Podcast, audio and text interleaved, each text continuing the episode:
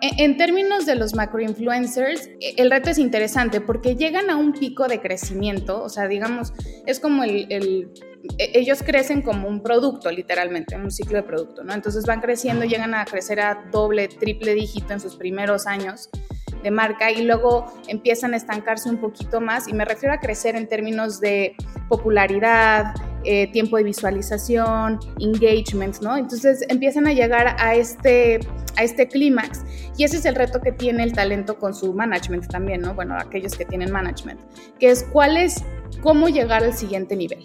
Entonces un Luisito y un Juanpa ya, ya es entender ya son tomas de decisión de, de, marca global, ¿no? O sea, que cómo, cómo podemos llevar tu negocio a otro, a, otro, a otra parte. Entonces, no sé si, si ha seguido un poco su carrera, pero creo que ellos lo han hecho muy bien, se han aventado a, a lanzar productos, a, asociarse con diferentes compañías, por ejemplo, Luisito que, que ahorita tiene una telefonía, ¿no? Y que está rompiendo los números eh, de manera impresionante. Eso es lo que estos macroinfluencers ya se enfrentan.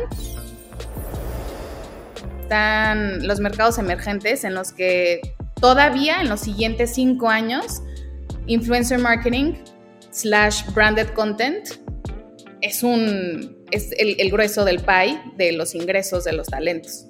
O sea, creo que en Estados Unidos sí me atrevo a decir que los talentos sí se hacen millonarios por AdSense de YouTube, obviamente porque el CPM es 10x más de lo que tendría un CPM un país latinoamericano. Y en Latinoamérica sí se puede, sí pueden vivir muy, muy bien de solamente la publicidad de AdSense, pero teniendo millones y millones y millones de views y teniendo un contenido sumamente brand safe y es, mm, o sea, se logra, pero es una dedicación muy, muy, muy fuerte. Entonces, ¿a qué voy? Todavía nos quedan unos años en los que la publicidad tradicional, y yo ya le digo tradicional a los ads de digital, la publicidad tradicional y branded content va a ser el grueso del pie. De YouTube a la representación de influencers. En medio de la lucha por consolidar una clase media entre los creadores de contenido, TNG Management, una división de DW Media, apuesta por los creadores de nueva generación y los creadores de nicho para impulsarlos en su proceso de profesionalización. La Creator Economy vive distintas fases según dónde se viva. En verdad en Latinoamérica es factible imaginar que la publicidad pierda relevancia en los próximos años. ¿Qué tan equiparable será la realidad latinoamericana a la realidad que se vive en Estados Unidos? ¿Cuánto falta para que hablemos de una consolidación de la clase media de creadores? Es Alejandra González, cofundadora y directora de TNG Management. Yo soy Mauricio Cabrera y este es The Coffee, episodio 34, temporada 3. Comenzamos. Storybakers, este podcast es presentado por Panmedials, los medios de la pandemia. Mi libro, en el que escribo todo lo que deben saber sobre la crisis que vive la industria de los medios, sus causas y sus potenciales soluciones, esas que escribimos a diario en esta comunidad. Si escuchan este podcast, si son suscriptores de mi newsletter, si siguen alguno de los grupos de Storybaker y si quieren apoyarme, adquieran Panmedials, los medios de la pandemia, a través de Amazon, disponible tanto en versión física como digital. Ahora sí, vamos con The Coffee. Intenso como Nación 321, ligero como BuzzFeed, cargado como el de Forma, refinado como el país. Aquí comienza The Coffee. Grandes historias para grandes storytellers. Un podcast con el sabor de Storybaker por Mauricio Cabrera.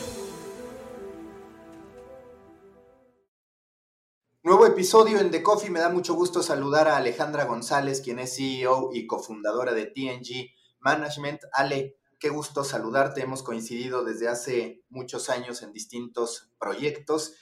Por favor, ayúdame a que la gente entienda qué es TNG Management. Hola Maca, muchísimas gracias por la invitación. Es un, honor estar aquí contigo y encontrarnos en este camino de nuevo. Te cuento un poquito de TNG Management.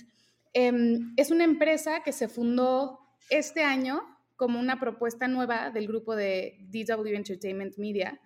DW es una agencia que empezó hace cinco o seis años, eh, la fundó Brenda Tubilla y la fundó representando a Juan Pazurita. O sea, Juanpa empezaba en Vine, eh, todavía no había un ni modelo de negocio claro de la representación artística en talentos digitales. Y ellos empezaron a trabajar juntos e hicieron literalmente un imperio de la marca de Juanpa, se fueron uniendo otro tipo de talentos como Luisito Comunica, Juca, Bert O. Y pues yo creo que Brenda empezó a ser pionera en, este, en esta región, eh, al menos en Latinoamérica, en management artístico de creadores de contenido digital. Eso es importante ese contexto porque nos conocimos todos en mi, en mi pasado en YouTube. Eh, yo estuve muchos años llevando la parte del ecosistema de creadores y agencias de talento para, para, Latino, para Hispanoamérica. Y pues conocí muy bien el, el, negocio y el ecosistema y me aventuré a abrir esta agencia hermana de DW este año y TNG lo que promete es tratar de replicar em, esta receta que les funcionó muy bien con las nuevas generaciones de creadores, con, los creadores que están empezando en diferentes plataformas como TikTok y más. Y la idea es poder hacer marcas globales y hacer carreras a largo plazo, carreras artísticas estos talentos a largo plazo. Entonces ese es el objetivo principal de TNG. Tiene, em, tiene servicios y propósitos periféricos que son importantísimos para los valores de la empresa. el principal es, nos enfocamos mucho en la diversidad y la inclusión, tanto como empresa como eh, en la parte de, los talentos y en el contenido que están compartiendo. Soy fiel creyente y te he escuchado eh, tus diferentes podcasts y soy fiel creyente de la responsabilidad que tiene un influencer del contenido que comunica. Entonces, ¿a qué voy con esto? Em, intentamos hacer un line-up de talento que, que, entre en diferentes verticales de contenido. Tenemos, eh, representamos a María Malibrán, por ejemplo, que es la eh, influencer de rodeo más grande del mundo y tiene más de 7 millones de seguidores. Entonces dirías, o sea, hay negocio en el mundo del rodeo. No es el tema del negocio, es lo que ella representa de, de empoderamiento femenino para las niñas de su edad. ¿No? Entonces, TNG tiene este foco que también em, lo está compartiendo con DW, ¿no? Con el grupo en, en sí. Trabajamos con una ONG también que se llama Racismo MX para que nos ayude a entrenar a nuestro talento y a nuestro staff a, tener una terminología inclusiva. Entonces, em, eso es a grandes rasgos el, contexto de, de cómo nace TNG Management. Y te quiero preguntar, ¿qué ha cambiado de tu perspectiva sobre el mundo de los creadores de contenido y en lo particular sobre la economía, sobre la monetización de los creadores de contenido, ahora que estás del otro lado? Porque digamos que en términos de medios y plataformas siempre se habla de esta frenemistad en la que muchas veces los quieres y otras veces no tanto. Y con creadores de contenido de pronto el lazo parece más cercano, pero es real que también los creadores pues muchas veces tienen sus reproches a las plataformas. ¿Qué ha cambiado ahora que tú estás del otro lado, digamos, más defendiendo los intereses del creador de contenido? Realmente no ha cambiado mucho. Yo creo que en mi experiencia lo que ha cambiado es, eh, ya tengo como mini empresa, si lo ves así con los niños, o sea, les decimos los niños. Este las plataformas literalmente les dieron una oportunidad de libertad de expresión y, les da una puerta para que sean lo que son. Em, creo, que, creo que las plataformas, además de esta oportunidad que dan, también tienen que estar modificando y ese es el riesgo. O sea, tú y yo empezamos en digital, todos los días cambiaba, sigue cambiando, sigue evolucionando y tenemos que estar super, ser personas de este ecosistema abiertas al cambio constante. Entonces, sí cambian las políticas, sí hay estos rumores de, es que cambian el algoritmo y ya me está yendo mal, ¿no? O sea, existen todas estas teorías em, y sí hay cambios tal cual en políticas, pero creo que es bien necesario porque tú lo has hablado, ¿no? En términos de responsabilidad, o sea, necesitan empezar a poner ciertos frenos para que pues para que entendamos, o sea, todo es este, inteligencia artificial. Entonces el sistema tiene que entender qué es lo correcto en el, en el ecosistema. Entonces al final, obviamente, hay momentos en los que afectan a tus talentos, ¿no? Pero finalmente son plataformas en las que les dieron esa voz, les dieron esa oportunidad de empezar marcas.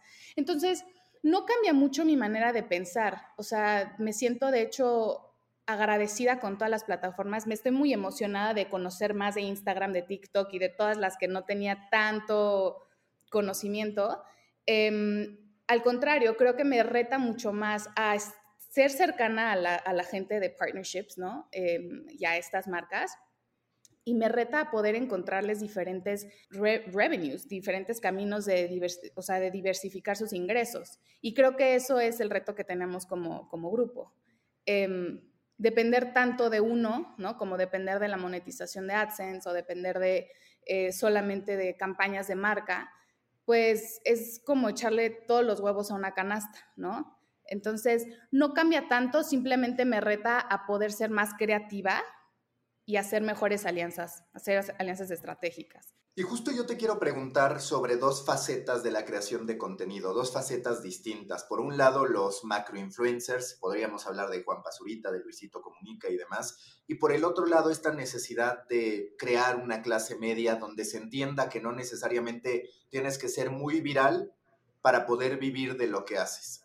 ¿Cuáles en tu perspectiva son los principales desafíos para esos dos rubros que siendo creadores de contenido viven realidades distintas. ¿Qué falta hoy por resolver, digamos, en la creator economy para los macroinfluencers? Si es que hay algo que en tu juicio falta. ¿Y qué falta en términos de crear auténticamente una clase media que incluso a ustedes les pudiera interesar y que las agencias no solo se centren, sé que ya hay agencias de microinfluencers y demás, pero que de pronto no solo se centren en la cantidad de seguidores. ¿Cuál es tu perspectiva en estos dos lados de la moneda, digamos? Claro, e, en, términos de los macroinfluencers, eh, el reto es interesante porque llegan a un pico de crecimiento, o sea, digamos, es como el, el, e, ellos crecen como un producto, literalmente, en un ciclo de producto, ¿no? Entonces van creciendo, llegan a crecer a doble, triple dígito en sus primeros años de marca y luego empiezan a estancarse un poquito más y me refiero a crecer en términos de popularidad, eh, tiempo de visualización, engagement, ¿no? Entonces empiezan a llegar a este, a este clímax y ese es el reto que tiene el talento con su management también, ¿no? Bueno, aquellos que tienen management, que es cuál es, cómo llegar al siguiente nivel. Entonces, un Luisito y un Juanpa ya, ya es entender, ya son tomas de decisión de, de marca global, ¿no? O sea, que cómo, cómo podemos llevar tu negocio a otro, a, otro, a otra parte. Entonces, no sé si, si ha seguido un poco su carrera, pero creo que ellos lo han hecho muy bien, se han aventado a, lanzar productos, a, asociarse con diferentes compañías, por ejemplo, Luisito que, que ahorita tiene una telefonía, ¿no? Y que está rompiendo los números de manera impresionante. Eso es lo que estos macroinfluencers ya se enfrentan obviamente cuidando muchísimo su audiencia, cuidando la cadencia de contenido, o sea, cuidando de dónde vienen, eso es lo que yo siempre les he dicho, o sea, te hicieron los fans, te, hicieron, te hizo la audiencia y también las plataformas, no puedes dejar de hacerlo una vez que ya tienes, no sé, tantos negocios. Entonces, e, ese es el reto para los macro, escoger, tomar buenas decisiones, tener un buen equipo y pues ser sumamente cuidadosos con sus business plans. O sea, y es un nivel de profesionalismo de otro nivel. Y los influencers que están creciendo, los creadores de contenido que están, como tú dices, medianos, creo que hay una oportunidad extraordinaria de acapararse de los nichos. O sea, eso de niche is the new mainstream que se dijo en algunos años pasados, yo creo que sigue siendo sumamente relevante. Probablemente los, los, los números no van a ser nunca astronómicos, Luisito le llegará a todos porque su contenido es de interés general. it's broad content, ¿no? Es muy amplio el, tema. Pero los medianos, si se quieren quedar también, digo, siempre pueden crecer, pero si el contenido es nicho, creo que hay mucha, mucha oportunidad de hacer estrategias con marcas a largo plazo, o sea, alianzas con marcas a largo plazo.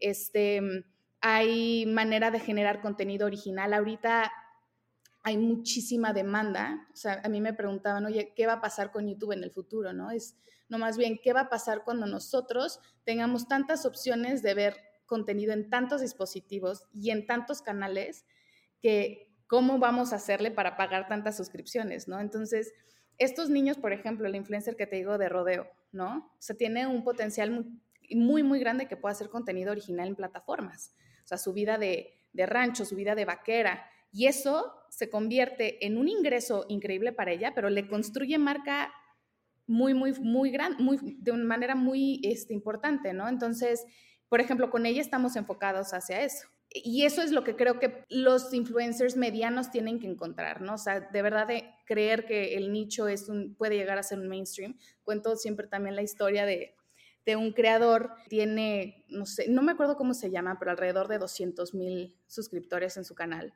Eh, eh, nos los presentaron en un evento en YouTube.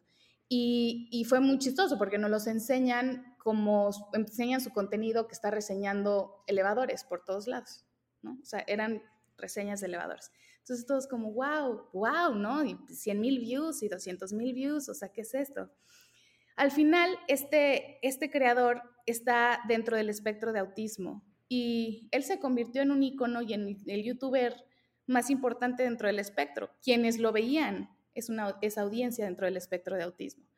Entonces, ¿qué más, eh, ¿qué más libertad de expresión y de oportunidad puedes encontrar a todos los niveles, no?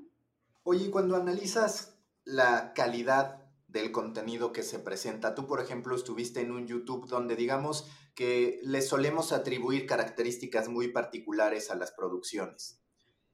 ¿En qué momento, si es que ocurre, se va a dar ese salto de calidad? De decir, a ver, estos creadores de contenido deciden incrementar la calidad de su producto y los acompaña la fuente de monetización, porque muchas veces me toca hablar con creadores que tienen esa inquietud, que dicen, a ver, no creas que a mí no me gustaría meterle más producción. De hecho, el propio Juan Pazurita ahorita lo está haciendo con sus videos y demás. Pero muchas veces es cierto que no hacen más dinero con eso. ¿Cómo en tu perspectiva, si es que se va a dar, se va a dar ese salto de calidad de decir, ok, los influencers también revientan un poquito la lógica de haz que se vea muy orgánico, haz que se vea básico para poder crecer. Y si consideras que está en el interés de las plataformas el poder alinear calidad con modelo de negocio. Es una, es una pregunta increíble. Yo justo me lo hacían las marcas cuando me decían, es que queremos contenido de calidad. Y ya estamos en un momento, bueno, YouTube creo que fue un ejemplo perfecto. ¿Y por qué digo YouTube? Porque es long form, ¿no? Porque producir para YouTube es muy demandante yo decía, ¿qué es calidad para ti? O sea, porque para algunas personas calidad es un engagement. O sea, me entregas formatos o haces formatos en los que generas muchísimos views y es, y, es contenido entretenido. Si estamos hablando de calidad en términos, como tú dices, de producción, de luz, de que se como documental, como lo que está haciendo Juanpa, yo creo que es una, es una decisión muy personal y no va a migrar a que todo parezca como hasta televisado, ¿no? O cinematográfico. Es una decisión del contador de historias. Tú puedes, y eso es la belleza de estas plataformas. O sea, creo que puedes hacer un contenido de súper alta calidad, pero el reto es como lo cuentas. Y eso para mí, el máster del mundo es Luis. Creo que Luis lo hace súper bien. Luis encontró una manera, digo, obviamente ha mejorado su equipo de cámaras, obviamente ya tienen estudios, o sea, pero él cuando empezó a crecer, o sea, en el, eh, tuvo 24 meses en los que de 3 millones se fue a, no sé, 20 millones de, de suscriptores. Es como editas y cómo cuentas la historia. A veces dejamos a un lado, eh, o sea, a veces el blogger se cree que nada más prende la cámara y es así tan natural muchos lo hacen, pero hay muchos que trabajan mucho en, una, en, una investigación profunda, en un guion, en una escaleta. Eso para mí es calidad, porque entonces al contar listo y el editor y la manera en la que editas es el poder, la verdad. Oye, cuando te das cuenta del poder que hoy tienen los influencers, por ejemplo, acabamos de ver a Ibai junto a Lionel Messi y todos hablan de este lugar que era de los medios, ahora es de una persona, cuando ves lo que ocurre con los influencers que venden o que violan la veda electoral para apoyar o para llamar al voto a favor del Partido Verde Ecologista, ¿qué consideras que se tiene que hacer para acotar el poder de los influencers, si es que cabe, para entender que por más popularidad que tengan, no pueden pasar por encima de ciertos parámetros que hoy no quedan muy claros. Sí, creo que, creo que la, la, regulación, me voy a ir por el tema macro y luego ya me voy más micro. O sea, en términos macro, creo que los países, el mundo en general, se tardó mucho en regular Internet. ¿no? Eh, eh, el YouTube de un principio no es el YouTube de hoy en día, ¿no? Y las, y las regulaciones, cuando empezaron a decir, oigan, wow, si es un medio masivo, lo tenemos que empezar a regular.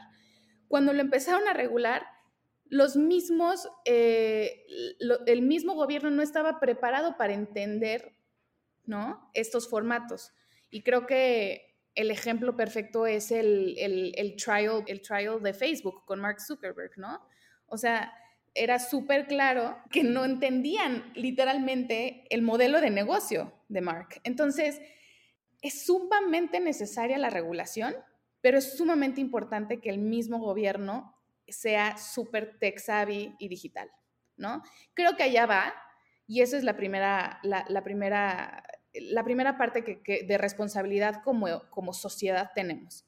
La otra, el siguiente nivel, son literalmente los papás de los creadores, los creadores mismos y el management, ¿no? Los tomadores de decisión en el ecosistema. Entonces ahí es donde tenemos que ser súper responsables. Y responsables me, me, refiero en el tema de, este, antes de que abras una cuenta de Gmail, o sea, tienes que saber cómo vas a protegerla si la pueden hackear, ¿no? O sea, aprende. ya está eh, eh, el ser, el aprender solo, no, tienes, no te lo tienen que enseñar, o sea, búscalo en internet y aprende a protegerte, ¿no? Y, también, pues, la responsabilidad de nuevo de, pues, del management y de ellos, de, de, qué es lo que van a comunicar. O sea, es una decisión muy personal, es una decisión de marca, es una decisión de carrera. Es una decisión en la que obviamente, pues hay otras, hay plataformas que están muy cuidadas en sus políticas a la comunidad y a sus anunciantes y hay otras que no. Y necesitan llegar todos a un consenso de poder pues no permitir ese tipo de cosas. O sea, yo no me puedo imaginar cuál tendría que ser el proceso de decisión de una plataforma que son plataformas abiertas, que prometen no censurar, el decir, oye, no, no violes la veda electoral, ¿no? O sea, ¿cuál sería el proceso para sancionar al creador? Ahí la responsabilidad plena es de las personas que son tomadoras de decisión en la industria. O sea, bien, bien se escuchó de agencias que estaban presentando sus talentos para que hicieran esa estrategia, ¿no?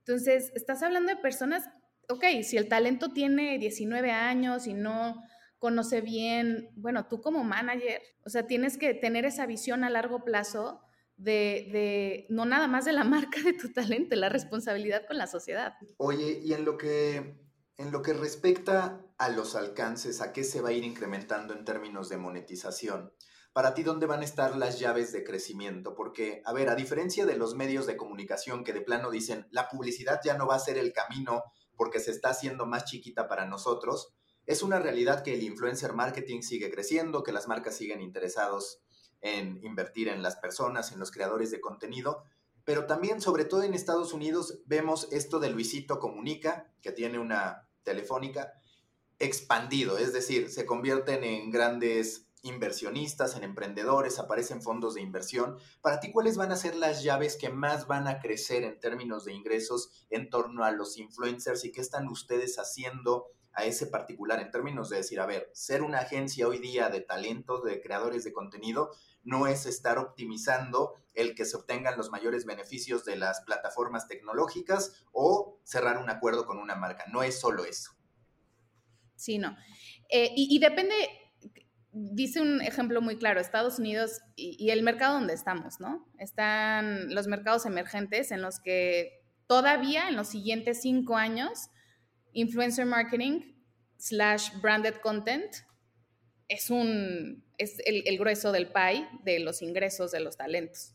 O sea, creo que en Estados Unidos sí me atrevo a decir que los talentos sí se hacen millonarios por AdSense de YouTube, obviamente porque el CPM es 10x más de lo que tendría un CPM un país latinoamericano. Y en Latinoamérica sí, se puede, sí pueden vivir muy, muy bien de solamente la publicidad de AdSense, pero teniendo millones y millones y millones de views y teniendo un contenido sumamente brand safe y es, mm, o sea, se logra, pero es una dedicación muy, muy, muy fuerte.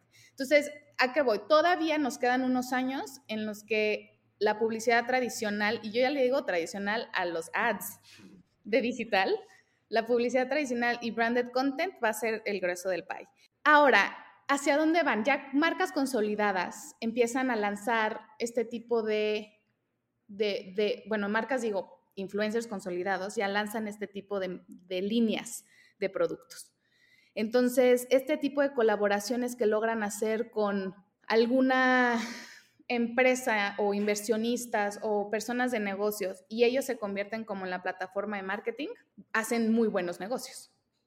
¿No? Entonces, hacia allá es hacia donde estamos tratando, o sea, para que un talento llegue ahí, y, voy a la pregunta de ustedes cómo lo están haciendo como managers, para que un talento llegue ahí, tienes que construir la marca del talento, construyan sus audiencias, construyan el que los conozcan, ¿no? Desde, literalmente no sé qué tan importante es que sí estén en las portadas de las revistas, porque es brand construction, ¿no? Ya que están conocidos, ya pueden hacer este tipo de estrategias de negocios enfocados en su vertical, hacer partnerships y hacen muy buen, muy buen dinero, la verdad. La otra parte hacia donde va es em, pues los modelos de suscripción, Maca. O sea, OnlyFans vino a, a, mover el ecosistema. Em, a mí me preocupaba mucho cuando lanzamos un producto que se llama Memberships en YouTube. Yo decía, ¿cómo es que el fan va a pagar una membresía para un canal, va a pagar la membresía de Easy, la membresía de Netflix, Amazon Prime, su, gimnasio? O sea, ¿qué va a pasar con la economía de la audiencia? ¿No? Pero sí lo están haciendo. Entonces, cuando estas plataformas o los grandes broadcasters y los grandes este, telcos se, unan y hagan los mejores bundles de contenido y puedan ofrecerle eh, revenue share a los creadores de contenido, un revenue share importante, pues ese va a ser otro camino muy interesante. Ahorita están saliendo muchísimas plataformas y networks que buscan a los talentos y les dicen, dame tu contenido, se le llama shelf content, ¿no? El contenido eh, viejo que ya casi no está monetizado. Ajá, de stock, que casi no monetiza tanto y nosotros lo ponemos en Roku, en, en todas estas eh, VODs y es otra vez, implementan un modelo de monetización con anunciantes y les dan un share. Entonces, está interesante hacia dónde va porque sí es en tema de VOD suscripción transaccional, pero hay que ver quién lo va a lograr exitosamente. ¿Qué falta si es que a tu juicio se va a dar para que plataformas premium de video, en este caso, por ejemplo, Netflix, HBO Max, que sé que ahora anunció un esfuerzo con Juan Pazurita y demás, de pronto tengan como protagonistas a los influencers, porque estás de acuerdo en que muchas veces la percepción de la gente es, ok, Juan Pazurita, Luisito Comunica, por más personas que tengan, son de este mundo, que no es el mundo de Netflix, que no es el mundo de Amazon Prime Video, lo que sí le permiten, por ejemplo, a un Eugenio Derbez, es decir, hay ahí un, pensamiento un poco curioso, pero ¿cuál es tu perspectiva a este respecto? ¿Sí vamos a terminar viendo a estos referentes de las plataformas, llamémosle más jóvenes, de redes sociales, en las plataformas de streaming? Lo que pasa es que se vuelve como un eh, los influencers quieren llegar allá y los tradicionales quieren llegar a la parte digital, ¿no? Entonces, por ejemplo, Eugenio Derbez, Will Smith lo han hecho espectacular. Para que un influencer llegue allá, y a ver, hay plataformas que tienen KPIs o objetivos importantes de audiencia, ¿no? Llamémosle rating si quieres. Y obviamente cuando invitan a un influencer a su show, pues te traes audiencia digital y a los jóvenes y todo, y entonces llegas a objetivos, si te, ves así súper crudo. Pero sí creo que de nuevo, hablando de la responsabilidad para llegar a poner un influencer en este tipo de shows, ¿no? Pues hay mucha labor de preparación atrás. Hay mucha, o sea, no todos nacen actores.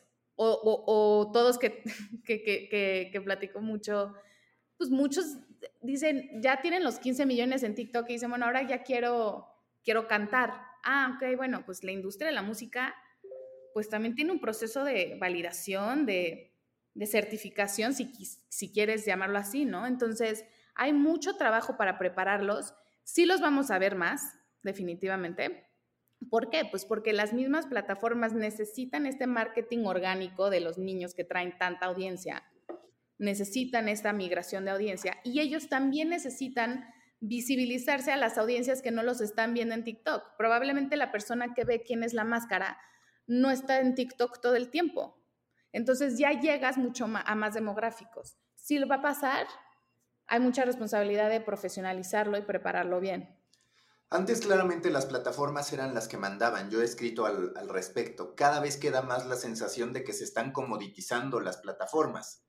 Es decir, todas ofrecen las mismas herramientas, en cuestión de meses se imitan unas a otras, empiezan a pagarle al creador de contenidos por algo que los creadores hacían gratis. ¿Cuál es tu expectativa o cuál es tu opinión sobre esto que está ocurriendo, donde todas se parecen entre sí cada vez más? Creo que, o sea, es la manera, o sea, lo que va a ser diferente es su producto y el formato de contenido. Este, se parecen cada vez más, bueno, a ver, si sale un TikTok, ¿no?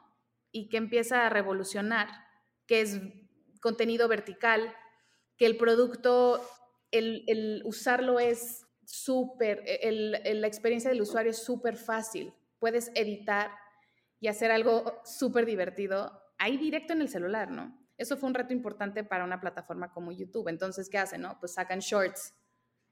Entonces, ¿qué hace este Instagram? Sacan. Entonces, yo creo que es importante, o sea, yo no lo veo como si se imitan, o sea, si es competencia, obviamente, pero al limitarse, siempre terminan diferenciándose súper claramente por ejemplo, por más que YouTube, y eso es bueno, yo lo veo bueno porque entonces tienes muchas opciones y haces, enriqueces mucho el ecosistema.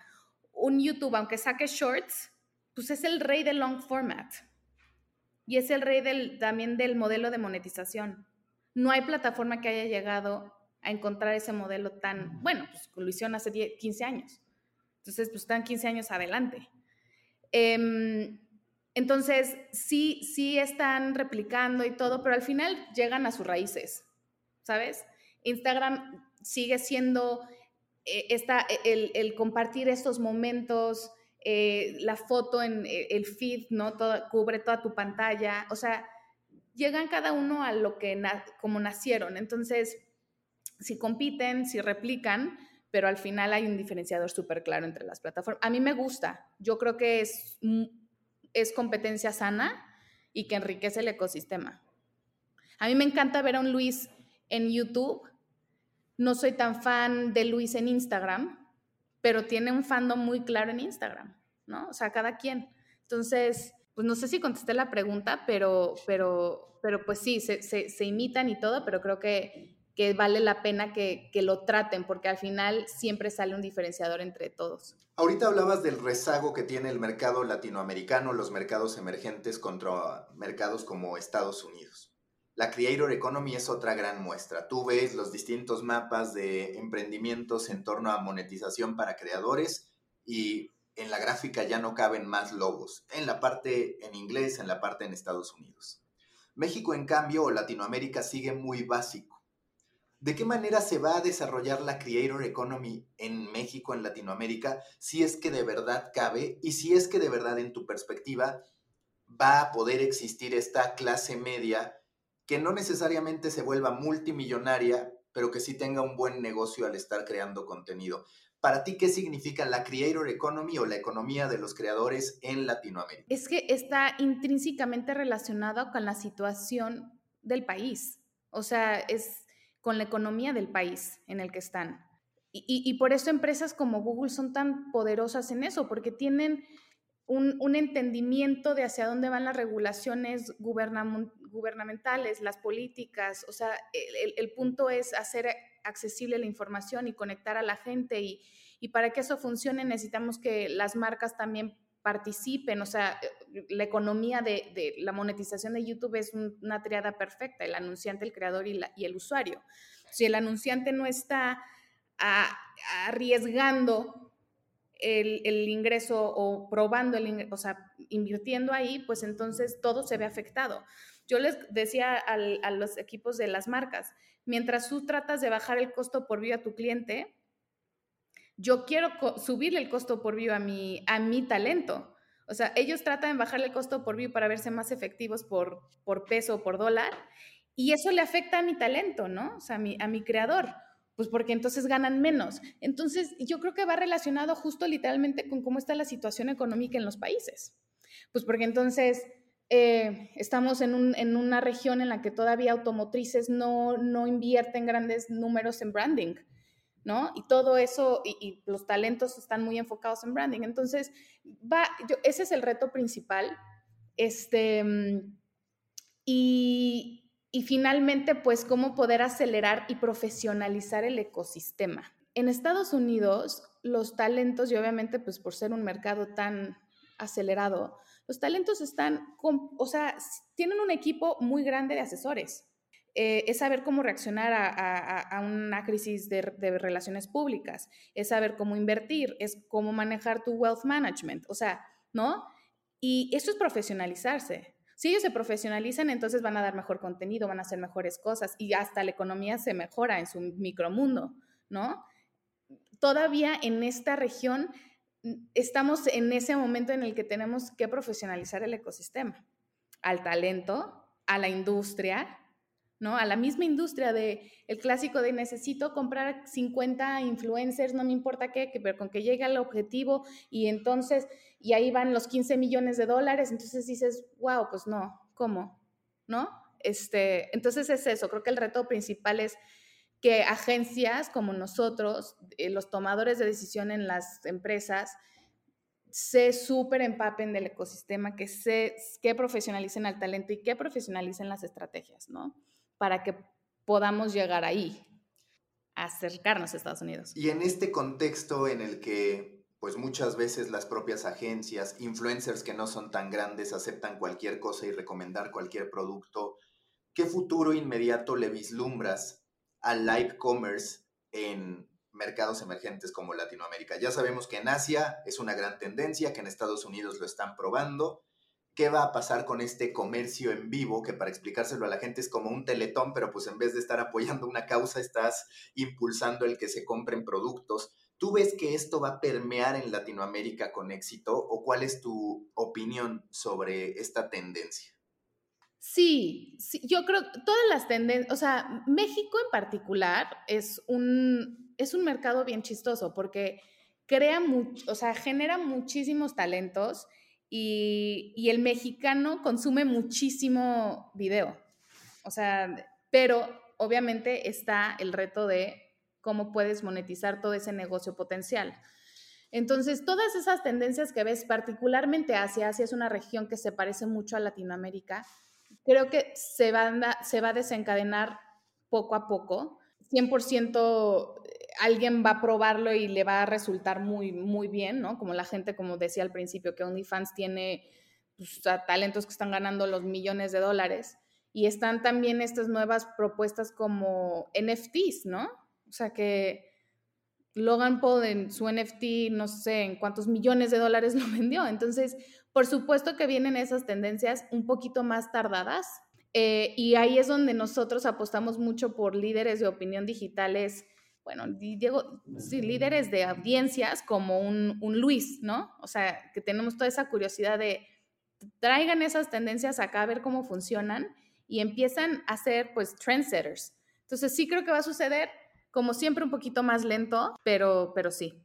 Y respecto al tema de los colectivos, porque a ver, si nos ponemos filosóficos, la creator economy es individualista dentro de lo que cabe, es que cada creador pueda vivir de su obra y demás, y eso se escucha muy bien, pero es también cierto que de pronto pensar en colectivos es complicado y que históricamente, por ejemplo, colectivos de YouTube, pues muchas veces terminan teniendo problemas entre ellos y demás. ¿Cuál es tu opinión sobre este concepto de los colectivos, a ver, que van desde los youtubers hasta ahora también periodistas que crean sus propios medios, todos con un porcentaje de la sociedad y demás, que históricamente eso no funciona tan bien. Eh, los famosos teams, ¿no? la terminología de los teams. Yo nunca he sido fan de los teams, es que es, bien chistoso, es, un arma de doble filo. Y hay que, y eso siempre se los digo también a mis talentos y se los he dicho a todos desde hasta desde, desde mi punto de vista en YouTube. O sea, creces rápido, la colaboración la colaboración entre talentos es uno de los pasos más importantes para poder crecer audiencias y números, porque te das a conocer, es una recomendación, Pero depender de las colaboraciones y de un grupo es súper riesgoso. Súper riesgoso porque es como si tú le dejas tu marca, ¿no? Y la percepción de tu marca a un tercero que no sabe si va a actuar éticamente en el siguiente mes. Entonces, es un arma de doble filo. ¿Por qué? Porque creces orgánicamente en términos de números, pero si dependes tanto de esto, estás vulnerable. Tu marca está vulnerable. Eh, este, ya, no, ya cuando quieres hacer cosas independientes o individuales, te cuesta mucho más trabajo tener impacto. Em, luego, de nuevo, regresemos a la parte de regulación y quedar las cosas claras. Muchos, como creen que es una parte divertida de abrir mi cuenta y todo, no dejan nada legal, escrito, contractual. Entonces, abren un canal juntos y nadie lo pone por escrito de el porcentaje que les toca, quién puede tener acceso. Se vuelven unos pleitos terribles. Me tocó ver pleitos legales de, de talentos. Es que lo abrimos juntos. Ah, bueno, pero pues ¿quién lo abrió? ¿Quién tiene el acceso? ¿Quién no? Ah, pues él, ¿no? Pues, ahí que los abogados puedan encontrar quién se queda con qué es muy complicado. Entonces, te digo, funciona, pero que se tenga súper claro si por escrito y, por contrato, este, cómo se van a dividir las cosas. Eh, y aunque tengas por contrato, eh, muchas veces eso no te, no te, no te defiende de cómo quedas en, en, públicamente. Yo no, al final es, no, no soy muy de crearlos, o sea, de, ay, sí, empecemos un grupito, o sea, si los talentos tienen uno, está padre, siempre les digo, no dependan, no pueden depender de esto porque cuando te salgas de ahí, ¿qué va a pasar? ¿No? Este, pues eso, arma de doble filo, Maca. ¿En qué momento ya una persona debe empezar a ser considerada influencer? Porque estarás de acuerdo que para efectos de regulación, ese es siempre el debate, pues uno que tiene 10 mil seguidores dice, a mí no me pueden tratar como influencer, no lo soy, el de, el de un millón te podría decir, oye, pero ¿por qué los otros no están tan regulados. Vaya, tú puedes tener 50 followers y posiblemente afectar la vida de una persona de manera significativa. ¿Dónde entra el influencer y qué hacer para regular bajo este entendido en el que potencialmente, por ejemplo, Lee Jin dice que en 10 años todos vamos a ser creadores de contenido, cuando menos todos pues los que estemos conectados al, al entorno digital. ¿Tú cómo diferenciarías eso si es que se te ocurre una solución con la que no ha dado pues, ni el gobierno ni ninguna plataforma a final de cuentas? Sí, yo, mira, no lo han encontrado así tal cual, pero van en camino para eso. Em, es muy complejo, muy complejo porque las reglas de la comunidad pues se ajustan, no, no, no en todos los casos, pero pues también las plataformas tienen que responder ante las, las regulaciones de ese país en particular. O sea, ¿qué tanto puede actuar ¿no? una plataforma cuando también las reglas del país son otras. Este, pero hacia allá va, ¿a, qué digo que hacia allá va? La comunidad tiene este poder de reportar, ¿no? O sea, hay todos estos features y estas soluciones de, que, de, reportar si ven algún contenido que está desinformando, si están, eh, si están usando tu imagen, o sea, el, el problema más grande, Maca, es que la cantidad de contenido que se sube en estas plataformas por segundo es astronómico. Entonces, cuando se toman decisiones que inteligencia artificial no haga el scanning, ¿no? Y, tome acción ante cosas que están afectando a la sociedad, em, muchas veces no, o sea, no, como no es un human review, no lo está viendo un humano, entonces muchas veces se puede malinterpretar. A mí me tocó muchas veces levantar la mano y decir, así se dice en México, es cultural, no es, no es un tema intencional contra un grupo menos representado o marginado, ¿no? Es una expresión, ¿no?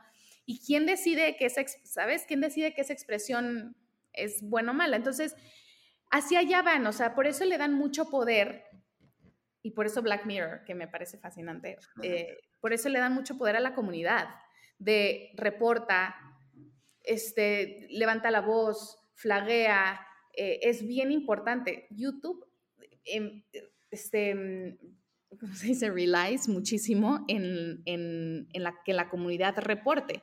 Y hay muchos reportes mal hechos. Obviamente también ya hay niveles de, personas humanas que están haciendo esta revisión, pero la labor es titánica. O sea, yo no tengo conocimiento cómo lo hace TikTok e Instagram, pero pues sí, estamos, vamos a depender muchísimo de la inteligencia artificial. Estamos en esos años de aprendizaje. Ahorita las plataformas, el famoso robots y algoritmos están aprendiendo y estamos en el proceso de prueba y error, ¿no? Prueba y error, prueba y error. Y entonces, no, ¿cómo crees? Este, me bajaste este contenido o me desmonetizaste este contenido cuando yo no dije nada. Bueno, ya aprendió la plataforma, ya aprendió a no hacerlo. Y así, y es, y yo creo que nos va a tardar unos años hasta que se medio balancee. Ahora, en términos de políticos, híjole, está súper delicado. Está muy delicado porque te digo, las plataformas sí tienen que ajustarse muchas veces a las regulaciones de ciertos países, ¿no? Te ves representando pronto influencers virtuales, cada vez se habla más de eso, ya hay casos de éxito. Al final no te pueden meter en tantos problemas como las, las marcas personales de carne y hueso. Exacto, los puedes programar a sí. tener una terminología perfecta. Pueden estar en varios lugares a la vez, que eso también hace que los puedas explotar. no, me fascinaría, me fascinaría muchísimo. Eh, pero, a ver, es un trabajal, o sea, tendría que, o sea, eh, no sé si estamos ahí ahorita en términos de, tamaño de empresa para poder desarrollar algo así. Me gusta, estoy también en el proceso de investigar y de aprender cómo está sucediendo.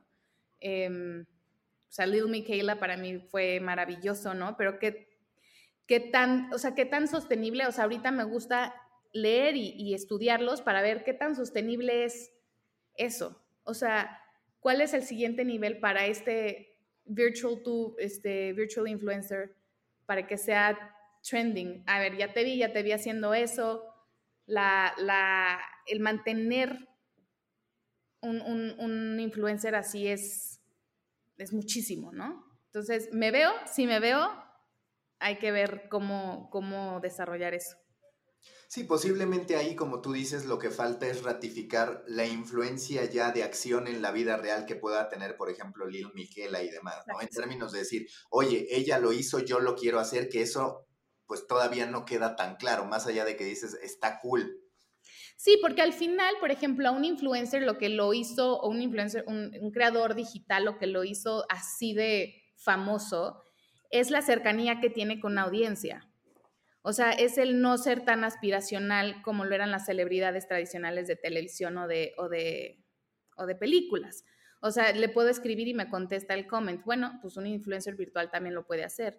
Pero los meet and que son como, wow, para el fandom es, wow, va a ir mi youtuber favorito a este lugar y lo quiero conocer.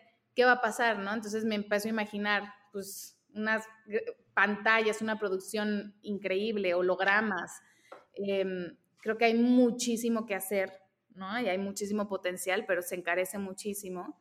Eh, pues es eso, o sea, cómo, cómo se hace, cómo es alcanzable, cómo lo puedes sentir tangible, que eso es lo que ha hecho también a los youtubers muy famosos, ¿no? La parte humana, eso también creo que es un reto interesante. Tres últimas preguntas para ti. A partir de tu experiencia, de lo que has aprendido, ¿cuáles van a ser las próximas grandes plataformas? Digo, hoy nos queda muy claro que, por ejemplo, TikTok no para de crecer y demás. Está el caso de OnlyFans cada vez limpiando más su imagen y en efecto creciendo de manera sistemática. Está Twitch. ¿Cuáles son las plataformas que desde tu perspectiva van a marcar la conversación en los próximos años? Pues las, las acabas de mencionar, Maca. O sea, creo que Twitch y el mundo gamer es un, un, potencial impresionante. Cada vez más creadores de contenido de entretenimiento le están entrando al gaming, ¿no? Al streaming. Entonces, Twitch definitivamente. Eh, yo creo que así, sí, va a seguir siendo relevante YouTube no va a romper, eh, como paradigmas, así como lo está haciendo TikTok y Kwai, que está saliendo esta nueva aplicación que está compitiendo ahora con TikTok. Lazo, ¿no? Se están saliendo muchas, pero sigue, va a seguir siendo el punto de referencia para formatos largos. Entonces, sí, YouTube, Twitch em, y TikTok. Sí. Sí, porque allí están los centennials. O sea, el lenguaje digital que trajo TikTok al mundo es un lenguaje que, los millennials no, no, nacimos con ese lenguaje. O sea, los, los creadores de contenidos millennials no, no crean, no hablan entre sí como se habla en TikTok. Es muy chistoso. O sea, yo que represento a centennials, me hablan con fotos o con cosas que yo no estaba acostumbrada a eso, o sea, en mensajes, ¿no? O sea, me, e, e, el, mensaje es la foto o es el esto o es el bueno, GIF sí, pero este, el lenguaje digital que traen esta, los centennials con plataformas como TikTok es lo que va a revolucionar muchísimo. Si no se adaptan las demás, ¿cuál es siempre tu playbook para decir estoy profesionalizando a este influencer? Si tuvieras que hablar de tres, cinco pasos, ¿cuál es el playbook que tú sigues para decir te voy a llevar del punto A al punto B? Primero, ¿qué es lo que te gusta? La pasión. O sea, primero es hablar de lo que les apasiona y poder hacer un drill down de tres objetivos. Más de tres en un año es muchísimo. Entonces, tres objetivos a los que quieras llegar. O sea, the sky is the limit. A partir de la, ¿por qué la pasión es tan importante, Maca? Porque y tú mismo que eres creador de contenido, que, o sea, si, si no te apasiona, no es sostenible. ¿no? O sea, te, aburres, hay burnouts, ¿no? Entonces, ese es el primero. Y siguiendo eh, ese camino, por ejemplo, si dicen, oye, a mí me encantaría salir en la portada de Vogue, ¿no? Para mí ya me dice muchísimo acerca del camino que tengo que hacer con él o con ella. O sea, es un, es un tema de eh, si quiere llegar a marcas de high-end fashion, cómo es el contenido que tiene que empezar a hacer, cuál es la cadencia de contenido, cómo es su imagen, cómo va a hablar, cómo se va a presentar, cada cuándo, ¿no? Entonces, a raíz de la pasión, de la pasión de lo que quiere llegar, empiezo a bajar estrategia de marca, ¿no? Em, y empezamos, y, la estrategia de marca va acompañada de em, actividades de relaciones públicas, que, con qué marcas vas a trabajar. Somos fiel creyentes, mi socio y yo, de decirle que no a muchas marcas por eso es la diferencia de no, nada más pensar en vender. O sea, yo prefiero decirle no a marcas para que estos niños puedan llegar a cinco años a donde quieran llegar. Em, y, pues es eso, ¿no? Pasión eh, y a partir de la pasión, estrategia de marca y todos los building blocks que necesitamos para llegar a, a eso.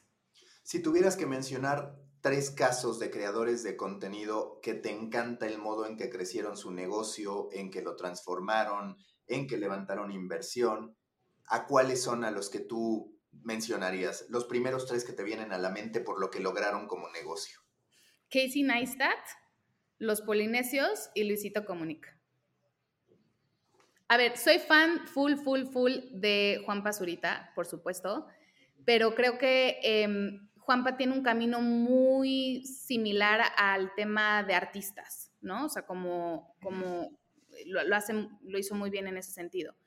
Pero un contador de historias como Luis, que, llega, que llega a millones y tiene su telefonía, un Casey Neistat que con una calidad de contenido impecable ha levantado una productora este, y levantado millones de dólares y los polinesios con los, literalmente con los valores de, unidad, de familia, de compromiso.